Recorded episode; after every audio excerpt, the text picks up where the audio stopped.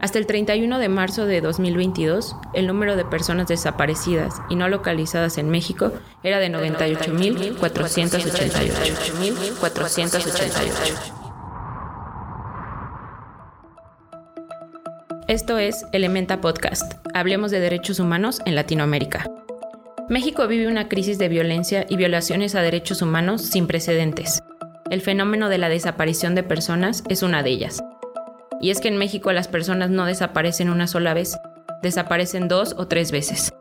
Cuando sus restos no son identificados correctamente y terminan resguardados en fosas comunes o en los servicios médicos forenses, o el registro de su hallazgo se pierde, cuando los medios revictimizan a la persona desaparecida, cuando el Estado invisibiliza la situación cada vez que puede, cuando sus nombres se van perdiendo y se vuelve tarea de las familias recordarnos que siguen desaparecidas.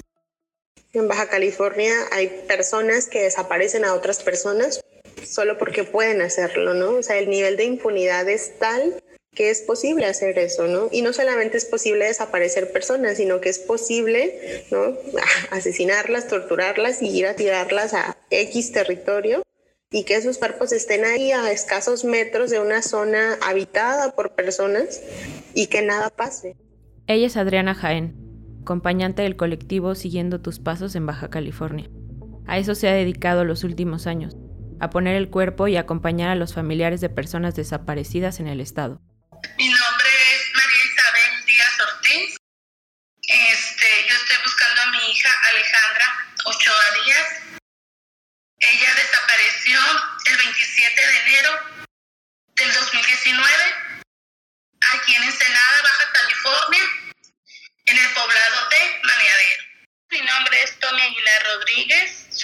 Mochis, Sinaloa. Busco a mi hermano José Ignacio Aguilar Rodríguez, desapareció el 22 de marzo del 2018 en Los Mochis, Sinaloa. Mi hermano eh, se llama José Miguel Martínez Villanueva. Él actualmente tiene 18 años. Cuando desapareció eh, tenía 17 años. Él viajó de Michoacán a la ciudad de aquí de Tijuana, Baja California, llegó el 28 de noviembre aquí conmigo y el día 7 de enero, este, pues mis vecinos lo secuestraron, lo desaparecieron, lo privaron de su libertad. Ella es Mónica, que al igual que Isabel y Tommy, se ha sumado a un colectivo de búsqueda. Su caso representa la experiencia de varias personas que han adaptado su vida para continuar con la búsqueda de sus familiares en Baja California. Ante la casi nula respuesta del Estado para atender los casos de personas desaparecidas, los familiares se organizan entre sí para emprender la búsqueda de sus seres queridos, buscar justicia en cada uno de sus casos y apoyarse en el proceso. En Baja California, las colectivas han realizado tres brigadas de búsqueda local, que incluyen búsqueda en campo y búsqueda en vida, con el objetivo de encontrar rastros e información de sus seres queridos. Teniendo en cuenta que este es un estado fronterizo con Estados Unidos, en 2022 se realizó la primera Brigada Internacional de Búsqueda, la cual tuvo como objetivo principal buscar a personas que desaparecieron en tránsito. A esta brigada se unieron familias y organizaciones de Centro y Sudamérica, las cuales recorrieron la frontera de Baja California y Sonora. En Baja California fue mi, primera vez en búsqueda en campo. Te lo juro, lloraba porque ya no podía picar, yo no podía escarbar, mis manos se me ampollaron tanto, mis pies me dolían, sentía tanta hambre, ya no podía más, yo decía, que ya no puedo, me decía, no tienes que rendirte, dice, todo el dolor que tú tienes y la ansiedad de encontrar a tu hermano aquí, aquí, sácalo aquí. Yo decía, es que ya no puedo, mira, me salían tantas ampollas y tanta sangre, me dolían tan feo, es que ya no, ya no puedo, mis manos ya me dijeron, descansa poquito ya después me acordaba de la cara de mi hermano, de su sonrisa, de, sus bromas que nos hacía y me paraba, explicaba y así. Un día fuimos a, a la casa del Maclovio, sacamos 11 cuerpos de allí, el primer cuerpo lo encontré yo, pero te juro que es algo como que yo sentí como que alguien me miraba, yo sentía como algo en mis pies y fui y metí mi varilla y fue la primera vez que yo encontré y nunca los he desenterrado yo, no tengo el valor, siento, lloro, me da mucho coraje, mucha tristeza ver cómo terminamos, cómo tienen el corazón de hacerles este daño a la familia, a ellos, sí son seres humanos, o sea, me da tanta tristeza porque todos tenemos hijos, tenemos mamás, tenemos así, digo, ¿por qué no piensan en sus familias? ¿Por qué les hacen eso? He ido a búsqueda de vida, fue muy fuerte también, muy fuerte, fuimos a los cerezos, lo que fue Tijuana, Tecate y Mexicali, eh, nos las pasaron por fotografía, fueron fotografías y en el cerezo de aquí de Ensenada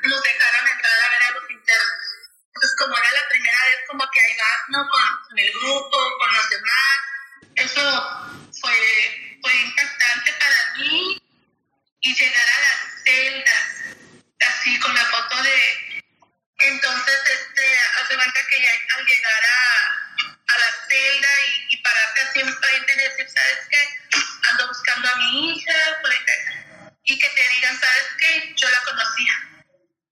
Lamentablemente uno solamente se une a, a, las, a las búsquedas cuando tiene un familiar desaparecido, pero es tan bonito tener esa satisfactoria de saber que alguien más ya encontró a su familiar y que ya es alguien menos en búsqueda y que, y que ya va a tener paz en su, en su alma la familia en su interior cuando ellos regresan a casa yo siento mucha satisfacción en salir a buscar, saber que pues no nomás soy yo, somos muchísimas familias que tenemos desaparecidos y saber que puede ser el hijo de una de mis compañeras, el esposo de una de las compañeras, o sea, es algo, es, es, bonito el apoyo, apoyar pues de esa manera, porque yo, yo sé que aquí yo no voy a encontrar, no voy a encontrar a mi familia, pero sí es muy bonito, ¿qué más quisiera yo que ahí en Sinaloa salieran a buscar el mío? O sea, porque no buscamos nada más el mío,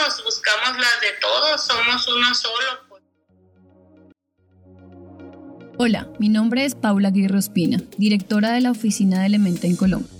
Estos cinco segundos son para recordarte que tenemos más proyectos en las áreas de verdad, justicia y reparación y política de drogas y derechos humanos.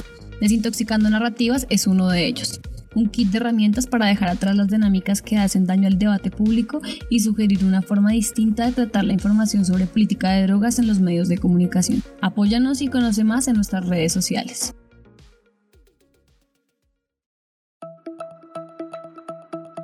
Cuando hablamos de desapariciones, también tenemos que mencionar a las autoridades involucradas.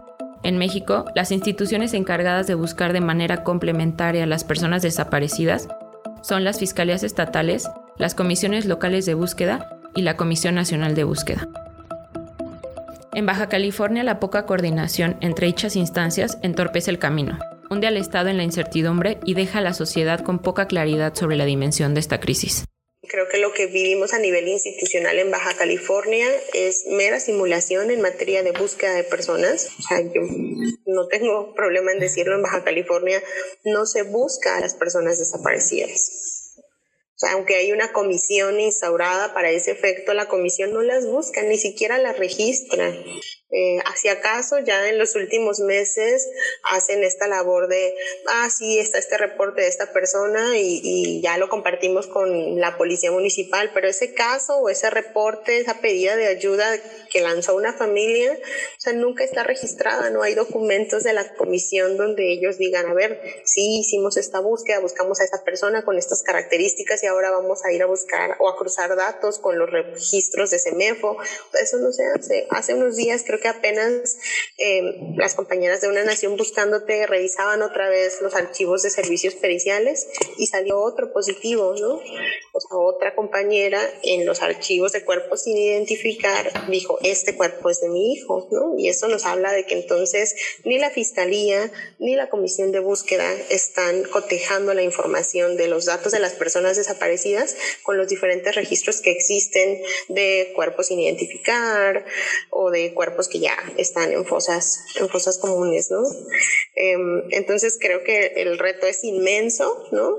No hay un trabajo de búsqueda en Baja California, excepto el que hacen las familias. Sin embargo, bueno, hay que decirlo, ¿no? Ya tenemos una comisión, no hace mucho, pero ya está ahí. Entonces creo que los esfuerzos deberían, ¿no? Eh, orientarse al fortalecimiento y consolidación de estas instituciones que ya existen, ¿no? La comisión de búsqueda que está ahí, ¿no? Eh, con poquito presupuesto, pero bueno, está ahí. Entonces creo que ahí hay un trabajo eh, o un área de oportunidad inmensa, ¿no? O sea, consolidar, reestructurar el equipo con personal pues, capacitado para, para esa labor de búsqueda, porque no es posible que la psicóloga que atiende a las familias no tenga ni idea ni idea de lo que implica una desaparición y no sé, en una búsqueda en campo se ponga casi a gritarle a las señoras, ¿no? En 2021, en Elementa realizamos una investigación sobre lo que está sucediendo en el estado de Baja California descubrimos que las instituciones encargadas de investigar, asistir y apoyar a las personas que buscan tienen un hueco enorme en el registro de las personas desaparecidas. Las cifras son dispares entre instituciones y en consecuencia no hay claridad ni certeza de cuántas son las personas desaparecidas y no localizadas. Por ejemplo, mientras que el Registro Nacional de Personas Desaparecidas y No Localizadas, el RNP-DNO, arroja una cifra de 1.100 personas de 2007 a 2021, la Fiscalía General de Baja California, la FGE, ha reportado más de 13.763. Por su cuenta, la Comisión Local de Búsqueda reportó no contar con información alguna. Lo mismo sucede con el registro de fosas clandestinas. De acuerdo con información de la FGE, en 2020 se reportaron 38 fosas clandestinas y se calcula que existen alrededor de 144 en distintos municipios del estado, siendo Tijuana el que más tiene. Sin embargo, para la Comisión Local de Búsqueda son 13 fosas halladas entre 2019 y 2021. Estas respuestas institucionales deficientes y sumamente dispares revelan la falta de comunicación y coordinación entre instituciones, que termina de agravar la crisis en materia de desaparición y derechos humanos en el estado fronterizo. Al igual que en otros estados, son las familias y colectivos quienes terminan encargándose de investigar, buscar e incluso de exhumar los cuerpos encontrados las autoridades yo no sé qué están esperando, yo no sé qué, en qué momento se van a poner a trabajar ellos para que estas desapariciones desaparezcan, que terminen, porque la verdad sí es de diario, son de diario las desapariciones y es muy feo la verdad. Que las autoridades se pongan a trabajar y si no, pues que dejen la silla vacía y ya habrá, hoy me siento yo entonces, yo salgo a, a buscar, nosotros sí salimos a buscar y ellos no, ellos no, no salen, no hacen nada. No, pues yo, yo lo que espero y quisiera pues que ya ah, realmente pues le encontraran, ¿no? Le encontraran. Ya, ya a estas alturas pues yo digo pues ya como sea. O sea, ya, ya es encontrarlo con vida, sin vida, no lo sé, pero, pero yo creo que eso ya daría paz tanto a mi familia como a mí pues lo único que yo deseo en la vida es encontrar a mi hermano y poder regresar yo a mi pueblo, poder regresar a mi pueblo con mis hijos donde nadie me les pueda hacer daño. Y mi vida, mi vida, mi vida está en las búsquedas y mi propósito es buscar a todos, no solo a mi hermano. Yo quiero continuar en las búsquedas, aunque yo encuentre a mi hermano, quiero seguir encontrando a todos los desaparecidos y ayudar a las familias a que ya no haya más desaparecidos y si los hay, encontrarlos, hay que encontrarlos a todos, que nadie viva ese infierno. Buscar a un familiar en México es sin duda una labor complicada que sumerge a las familias en una serie de eventos y sentimientos difíciles de explicar. Este episodio fue un esfuerzo por visibilizar el valioso trabajo que realizan los familiares y la relevancia que tiene esta problemática en nuestra sociedad. Les invitamos a visitar el micrositio Desaparecer en Baja California en donde encontrarán parte de la información que les compartimos en este episodio y mucho más. Lo encuentran como desaparecer en